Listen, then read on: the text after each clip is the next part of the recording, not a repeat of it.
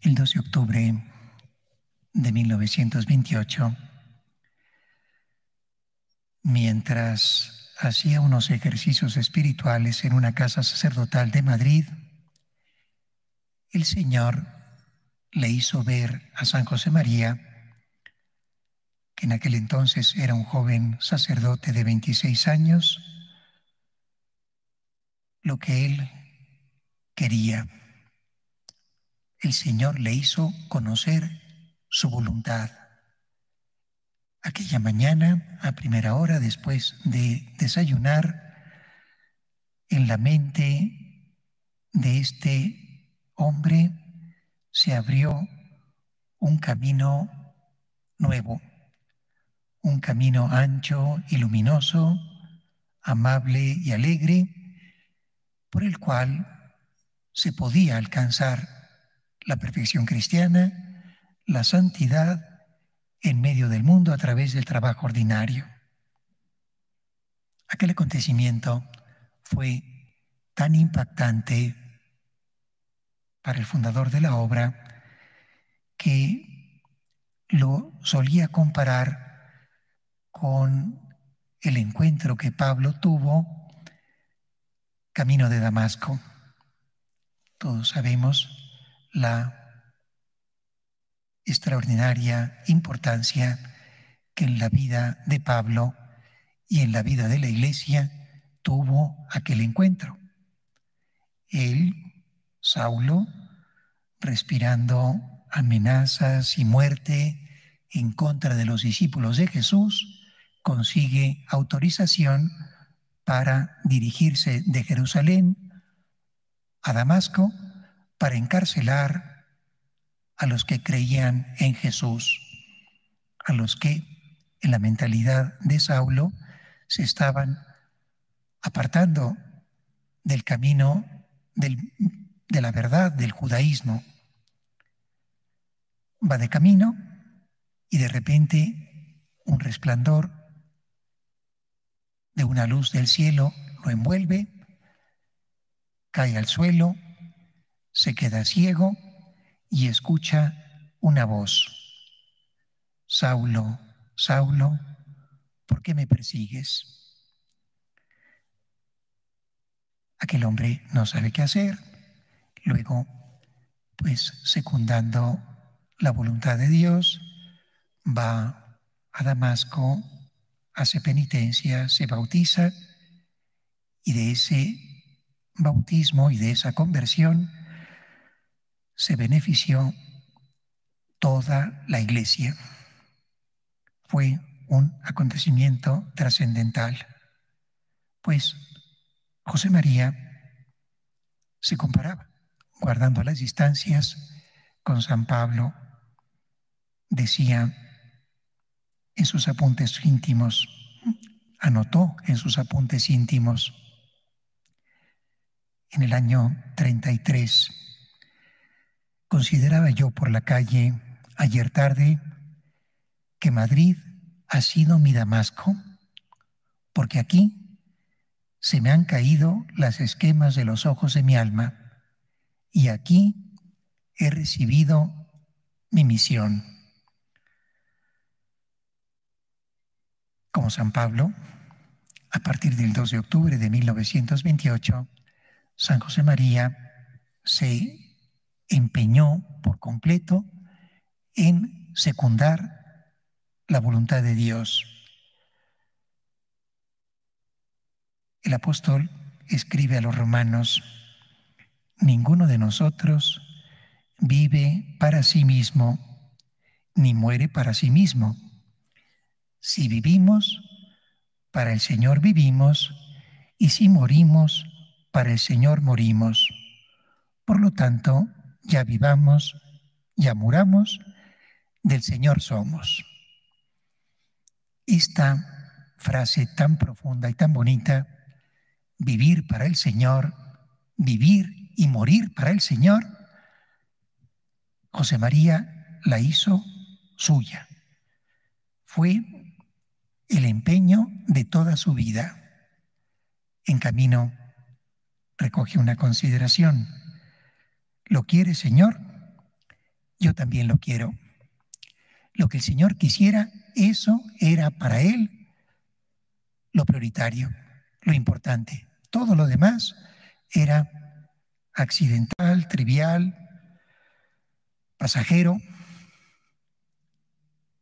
Tuvo a lo largo de toda su vida tan rica y tan profunda una conciencia muy viva de la fugacidad de la existencia humana. Este mundo, mis hijos, se nos va las manos. No podemos perder el tiempo que es corto. Es preciso que nos empeñemos de veras en esa tarea de santificación personal y de trabajo apostólico que nos ha encomendado el Señor. Entiendo muy bien aquella exclamación de que San Pablo escribe a los de Corinto tempus breve est. Qué breve es la duración de nuestro paso por la tierra. Verdaderamente es corto nuestro tiempo para amar, para dar, para desagraviar. Pues yo quería, queridísimos hermanos de la parroquia de San José María, yo quisiera que hoy que celebramos a nuestro patrono, pensáramos un poco en esto. También ahora, también cuando las circunstancias pues nos desaniman, nos oprimen el corazón, a veces incluso nos invaden de miedo, cuando estas circunstancias que no las sabemos manejar convenientemente nos mm, cierran el horizonte, pues es un buen momento para vivir con la mirada puesta en la eternidad. Vivir como hijos de Dios. Pórtate bien ahora, sin acordarte del ayer que ya pasó, ni preocuparte del mañana que no sabes si vendrá para ti. Vamos a ser santos, vamos a luchar por ser santos en lo pequeño de cada día en la convivencia diaria, en el plan de trabajo que nos hemos hecho, en las normas de piedad que tenemos que cumplir. En esos pequeños vencimientos nos espera el Señor cada día.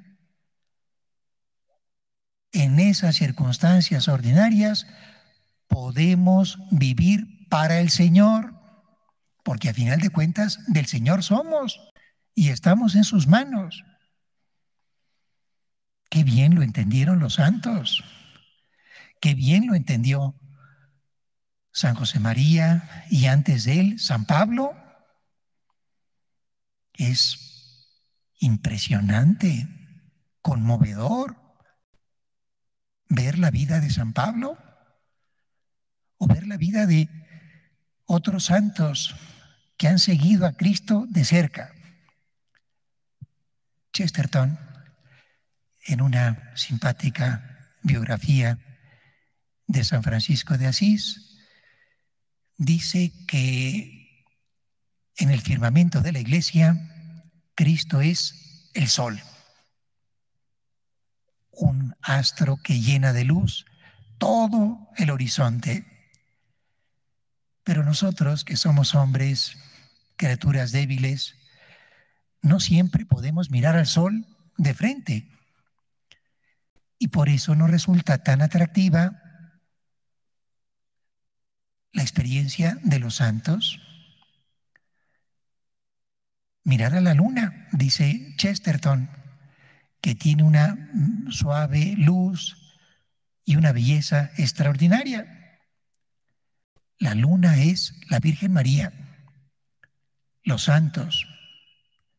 Yo quisiera proponerles, para no perdernos en la historia los santos del mes de junio.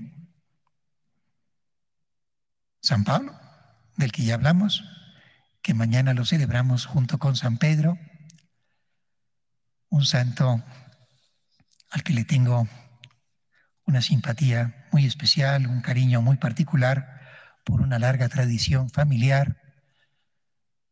San Antonio de Padua, hace poco que celebramos su fiesta, me contó un sacerdote amigo, supongo que ustedes saben que a San Antonio se le pide que nos ayude para que lo perdido sea hallado, lo alejado, acercado y lo olvidado, acordado. San Antonio funciona, se los puedo decir con experiencia personal muy concreta y de mi familia abundantemente. Mi mamá, mi abuela, mi bisabuela eran muy devotas de San Antonio. Pues, además de esto, a San Antonio se le pide conseguir novio. Una pariente de un sacerdote amigo se consiguió un cuadro de San Antonio para pedirle novio. Lo puso en la sala de estar de su casa y le rezó, pero el novio no llegaba. Alguien le dijo que lo pusiera de cabeza, lo puso de cabeza y el novio no llegaba. Fueron pasando las semanas y los meses y esta muchacha un día, desesperada, toma el cuadro y lo avienta por la ventana. En ese momento pasa por ahí un buen muchacho, ve que el cuadro cae al suelo, lo recoge, toca el timbre, la muchacha que había aventado el cuadro abre la puerta y, pues sí, se enamoran. Se enamoran a primera vista, se casan y son muy felices hasta el día de hoy.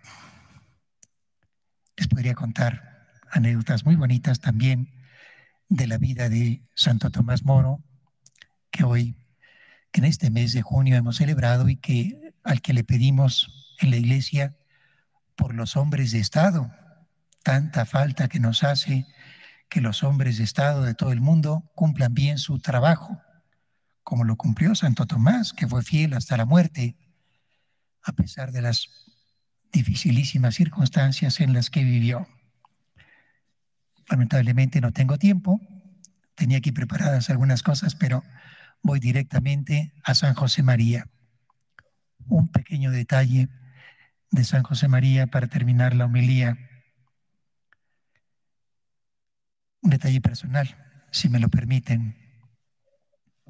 Hace 15 días o poco más, Salí a correr al mediodía,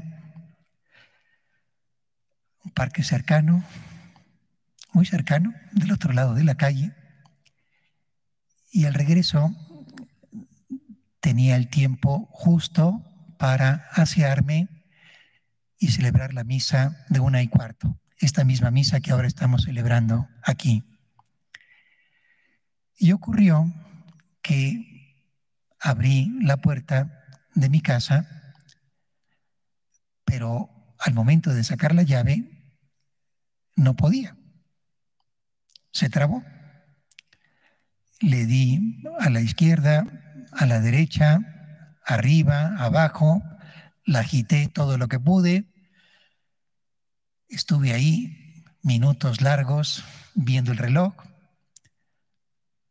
seis, ocho, nueve minutos, y de repente le dije a San José María, interiormente, como un pensamiento, échame una mano porque no quiero llegar tarde a misa. Y en ese momento la llave salió con toda suavidad. En ese instante, se los aseguro. Créanme, les estoy diciendo un dato vivo, personal, concreto.